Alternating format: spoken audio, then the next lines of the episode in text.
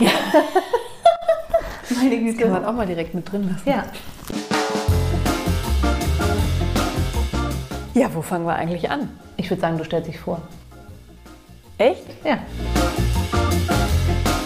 Ich bin Janine Steger und nenne mich auch Green Janine und ich mache mit meiner Freundin Emily jetzt einen Podcast und Emily, stell du dich auch mal vor und dann sagen wir auch gleich, worum es eigentlich geht. Genau, also mein Name ist Emily Wiggum. Ich freue mich sehr, dass ich mit meiner lieben Freundin Janine jetzt ein, endlich mal zusammen quatschen kann und jemand hört zu, weil ich glaube, wir sagen schon manchmal sehr witzige Sachen. Vielleicht auch nicht, ihr werdet das ja sehen. Und ich habe äh, keinen nachhaltigen Namen, weil ich noch nicht so nachhaltig bin wie Janine, aber dazu kommen wir gleich. Der Podcast heißt Grüner geht's nicht. Und? Nee, nee, wir hatten uns ja schon noch auf das Halt auch geeinigt. Also grüner geht's halt nicht.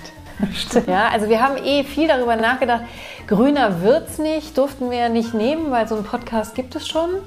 Und dann haben wir an so Feinheiten gebastelt und jetzt wollten wir eigentlich doch sagen, grüner geht's halt nicht. Du hast recht. Es geht nämlich darum, dass wir eben nicht alle so perfekt sein müssen und äh, dass wir jetzt auch nicht hier sitzen werden und sagen werden, ähm, oh Gott, du warst, äh, hast eine Reise gemacht mit dem Flugzeug und ähm, hast damit Plastikmüll äh, mitgebracht und keine Ahnung, darum geht es überhaupt nicht. Es geht darum, um unsere Erfahrungen, wie man Sachen verändern kann, ohne dabei den Spaß zu verlieren. Würdest du das so zusammenfassen? Absolut. Ich finde, Spaß kommt beim Thema Umweltschutz und Nachhaltigkeit viel zu kurz. Und wir können ja beide noch mal so ein bisschen erzählen, wie wir eigentlich zum Thema gekommen sind. Also bei mir begann das tatsächlich alles 2011. Bis dahin habe ich mich 0,0 um das Thema gekümmert, war überhaupt nicht in meinem Kopf. Und 2011 war ich dann schwanger und äh, habe die Fukushima-Katastrophe ähm, im Fernsehen beobachtet. Und das war der Moment, wo wahrscheinlich durch die vielen Hormone in mir drin äh, ich auch ein bisschen crazy geworden bin. Und dann habe ich zum ersten Mal nachgedacht, was wir da eigentlich mit diesem Planeten machen. Und da fing eigentlich alles an. Und danach habe ich dann ähm, relativ viel so in meinem Privatleben geändert und habe dann schlussendlich ja sogar äh, meinen Job hingeschmissen als Moderatorin bei RTL weil ich im Sender nicht durchdringen konnte und wollte eigentlich eine eigene Sendung natürlich, ja, wie wir das so machen äh, als Moderatorin. Du bist ja auch Moderatorin. Und, ähm, und das hat aber nicht geklappt. Und dann habe ich irgendwann gesagt, nö, dann halt nicht, dann mache ich es halt selber. Und seitdem mache ich Veranstaltungsmoderationen in dem Bereich. Aber ja, also mein Motto ist genau wie du sagst, also wir müssen nicht perfekt sein, wir brauchen Spaß beim Thema nachhaltiges Leben.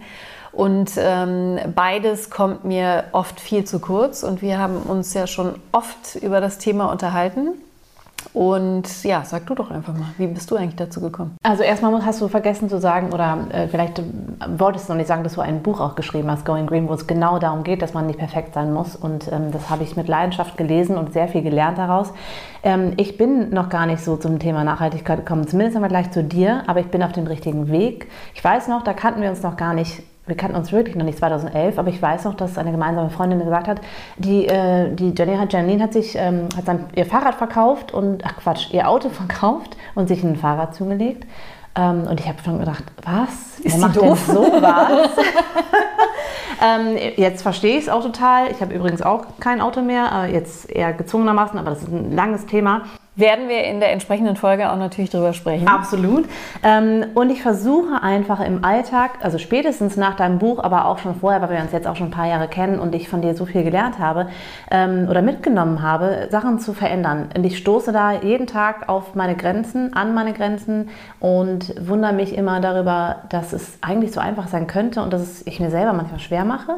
Aber ich versuche, das Sachen umzusetzen und es wird immer besser. Und du machst viele Sachen schon, die ich noch gar nicht gemacht habe. Also ja? du machst jedes Jahr Jahr irgendwie hier Vegan January und äh, machst äh, all das, was ich äh, nicht mache. Also und jetzt bleibst du ja sogar noch länger dabei, bist ja schon über den Januar hinaus. Ja, das stimmt, aber beim veganen Sein hat das nicht nur was mit ähm, Nachhaltigkeit zu tun, sondern auch was mit ähm, Gesundheit und ist denn Gesundheit auch nachhaltig? Ich weiß es nicht. Also für mich selber schon. Aber ist das jetzt ein Thema, wo ich sage, ich tue der, natürlich tue ich der Welt was Gutes, wenn ich halt kein Fleisch esse und keine, äh, keine Produkte, die mit Fleisch zu tun haben. Aber ich weiß nicht, also ehrlich gesagt, das ist sehr egoistisch, dieses vegane Essen.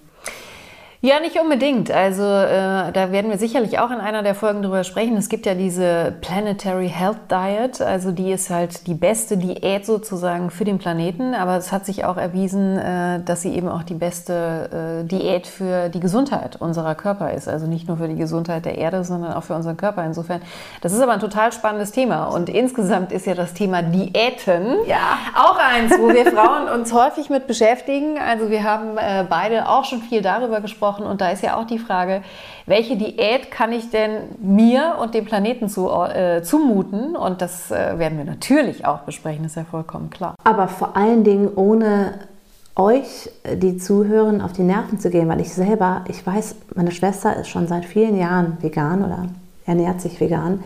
Und ich kann euch gar nicht sagen, wie oft ich davon so genervt war. Nicht, überhaupt nicht, weil sie gepredigt hat, sondern einfach, weil man dann zu Hause beim Weihnachtsessen und beim Osteressen und beim was auch immer Zusammenkünfte, Urlaube zusammen, sich immer darauf einstellen muss. Und das war ehrlich gesagt tierisch nervig. Und ich will einfach nicht, und du ja auch nicht, ich will nicht hier sitzen und sagen, so muss man das machen, sondern man kann ja bei der Ernährung und bei Mobilität und bei in allen möglichen Bereichen kann man Sachen verändern und, und tut der Umwelt und der Welt selber was Gutes und sich selber auch. Aber das heißt ja nicht, dass man es muss. Also genau, also keiner äh, muss irgendwas machen. Also letztendlich ist das Wichtige, dass wir alle anfangen und dass jeder kleine Schritte macht. Und wir haben tatsächlich als Gesellschaft viel mehr davon, wenn viele anfangen und kleine Schritte umsetzen, als wenn ein paar wenige alles richtig machen. Also das glaube ich, gibt es auch gar nicht. Wer soll denn schon alles richtig machen? Was soll perfekt überhaupt sein? Ich sage ja auch immer, perfekt ist einfach total langweilig. Also das ist ja auch total furchtbar. Und insofern, also äh, ich glaube, dieser Perfektionsanspruch ist falsch. Und ich glaube auch, dass ähm, also eine meiner Future Women, ähm, die eben auch Expertin in der Nachhaltigkeit ist, und du bist ja auch eine, die hat äh, den Satz geprägt, also es muss halt Lustgewinn sein. Ne? Und das finde ich halt total wichtig. Also ich kann keine Produkte oder Dienstleistungen oder Veränderungen gebrauchen, die dann wirklich äh, Verzicht sind. Also das ist ja die Diskussion, die wir immer wieder führen, dass Menschen Angst haben davor, dass ein nachhaltiges Leben Verzicht ist. Ja, wir müssen an vielen Stellen natürlich auch insofern verzichten, weil wir schon dahin kommen müssen, dass wir von allem auch ein bisschen weniger brauchen. Also wir müssen irgendwie schlauer mit den Ressourcen umgehen und wir brauchen vielleicht weniger Klamotten und weniger tierische Produkte, die wir essen, aber das, was wir dann konsumieren oder tun, es muss ja trotzdem total viel Spaß machen und es muss eben dieser Lustgewinn da sein. Und das kommt mir in der Diskussion oft viel, viel zu kurz. Und ähm, wie wir da auch so unsere Kompromisse gefunden haben und äh, glauben, dass man das so gut machen kann, Darüber wird es natürlich auch, darum wird es auch gehen in diesem Podcast. Ich finde auch ein wichtiger Punkt ist, was man auch ähm, mal ansprechen muss, ist, wo wir so herkommen, also oder wie wir, wir jetzt gerade leben, weil ich finde, wir sind beide ja in einer Situation, es geht uns beiden sehr gut. Ähm, wir sind Mitte 40, also fast. Ähm, und äh, wir sind beide in äh, Beziehungen. Wir haben zumindest, äh, sind finanziell so aufgestellt, dass wir uns auch diese Nachhaltigkeit leisten können, was, was für mich auch ein wichtiger Punkt ist, weil das ja ganz oft kommt, ja klar, natürlich, wenn man halt das Geld hat, die nachhaltigen Klamotten zu kaufen, die sind ja einfach teurer, muss man sagen. Und die Reisen werden auch teurer, wenn man nachhaltig reist, je nachdem. Ne? Das sind alles so Sachen, die man besprechen muss. Aber ähm, man muss auch sagen, da sind wir halt auch in einer guten Position. Oder siehst du das anders? Nee, das sehe ich schon äh, tatsächlich genauso. Also ich glaube grundsätzlich nicht an dieses Argument, ähm, dass, dass halt irgendwie Nachhaltigkeit nur geht, wenn man äh, auch entsprechend viel Geld hat. Ähm, oder wir müssen vielleicht auch Systeme noch weiter ändern, um es natürlich für alle auch möglich zu machen. Also da bin ich absolut dabei. Ähm, aber auch da werden natürlich immer so Diskussionen geführt, ist das jetzt okay, ja, dass auch in einem Discounter Bioprodukte angeboten werden? Ja, natürlich ist das okay, weil das sind die wichtigen Hebel. Da gehen halt natürlich ganz, ganz viele Menschen einkaufen und äh, auch vollkommen zu Recht, weil die einfach auf jeden Cent achten müssen. Und äh, natürlich ist es super, wenn da eben auch Bio-Lebensmittel angeboten werden. Und ähm, deswegen finde ich das halt super. Also ich glaube, wir müssen halt eher über so Dinge auch reden, wo ich manchmal das Gefühl habe, da sind einfach komische Dinge, die sich festgesetzt haben in unseren Köpfen. Also zum Beispiel habe ich das Gefühl, dass manche Menschen glauben, es gäbe ein Grundrecht auf Billigflüge oder ein Grundrecht auf Billigfleisch oder ein also wenn dann, wenn dann immer die Diskussion ist, naja, aber dann können sich die Menschen, die nicht so viel Geld haben, ja nicht mehr das Fleisch leisten, wenn es mehr kostet. Und ich sage, doch, sie können sich das nur nicht mehr jeden Tag leisten. Also das kann halt nicht die Argumentation sein, finde ich, dass deswegen es überhaupt Billigfleisch geben muss. Also im Gegenteil, ich finde, das dürfte es halt einfach nicht geben. Genau, aber da zum Beispiel da bin ich der Meinung, dass es halt nicht unbedingt von dem Verbraucher ausgehen muss. Ich glaube, dass wir das von der Politik her steuern müssen, dass es einfach nicht, dass es nicht angeboten wird. Und den Menschen mal wieder klar machen. Und ich meine jetzt die, die halt jeden Tag Fleisch kaufen können, wenn es teurer ist, und die, die halt sich das nicht kaufen können, dass man einfach auf Fleisch verzichten kann ähm, und wahnsinnig tolle Sachen essen kann. Und, ähm, und trotzdem, wenn du mal ein äh, zu viel Fleisch isst in einer Woche, ist auch in Ordnung. Aber ich finde, dass immer dem Verbraucher, also die sagen ja dieses äh, der Verbraucher kauft das ja, ne? Ja, ja, ja, das ist aber, ja, das ist in vielen Sachen so. Wenn man im Fernsehen ähm, Schrott zu sehen kriegt, dann guckt man das auch. Ich glaube, man kann auch viel von, von woanders steuern. Das ist nicht immer, oder eher, die Verantwortung liegt bei allen, aber nicht immer nur beim Verbraucher. Absolut, also das sehe ich ganz genauso. Und das nervt auch, ne? immer mhm. alles so auf den Konsumenten äh, letztendlich abzuwälzen. Und es ist auch falsch. Und äh, es geht ja dann auch weiter. Also wenn du jetzt sagst, als äh, äh Händler, also ich, in meinen Läden gibt es jetzt kein Billigfleisch mehr. Ja, dann hat er aber einen Wettbewerbsnachteil, wenn das Ganze nicht äh, von der Gesetzgebung her reguliert ist. Es darf halt dann nirgendwo mehr Billigfleisch geben, und zwar per Gesetz, weil ansonsten ist es natürlich Wettbewerbsverzerrung. Also äh, kein, kein Händler wird von selbst äh, darauf kommen, außer er ist jetzt ein äh, Bio-Supermarkt, aber niemand sonst wird halt sagen, bei uns gibt es das nicht mehr unter einer gewissen Preisgrenze. Also Sag mal, äh, was anderes, aber äh, wirst du eigentlich oft angesprochen von Leuten, die dich kennen und ähm, die dir folgen zum Beispiel und die sagen, ha, ich sehe ja, du hast ja, was weiß ich, heute hast du ja Lederschuhe an oder so. Also sagen die Leute, hey, das stimmt ja gar nicht, dass du so nachhaltig lebst. Ist das überhaupt so? Ja, also äh, das ist natürlich ein, ein schönes Phänomen, vor allen Dingen in den sozialen Netzwerken. Mhm, ja. Und ähm, da bin, bin, ich schon ganz oft äh, natürlich auch so, äh, ich sag mal, gebasht worden. Es hat Gott sei Dank nie große Ausmaße äh, angenommen, aber es ist trotzdem so, also dass dann manchmal, wenn ich so einen uralten Fließpulli anhatte beim Joggen, äh, irgendwie gesagt wurde, äh, du kannst überhaupt keine Umweltschützerin sein, wenn du halt einen Fließpulli trägst oder... Siehst du zum Beispiel, ich wüsste gar nicht, dass ein Fließpulli nicht nachhaltig ist, weil ich ja. mir noch nie darüber darüber Gedanken gemacht habe, dass es ja. Ja, weil es Plastik weil ist. Weil diese, diese Mikrofasern ist im Grunde das Mikroplastik, was dann wiederum in dem Abwasser landen kann. Es gibt aber Möglichkeiten, und das hinterfragt dann in dem Moment natürlich keiner, zum einen gibt es Möglichkeiten, du kannst das in so Säcken waschen, die du dann nachher halt wieder, ähm, das muss dann halt in Müll, das was da drin bleibt, aber dann ist halt diese Mikrofaser sozusagen da drin. Es gibt tatsächlich auch von äh, vielen Anbietern inzwischen, das ist aus einem Holz äh, sozusagen hergestellt, also es ist eben kein Plastik, sondern dann kannst du aber auch so ein Vlies herstellen.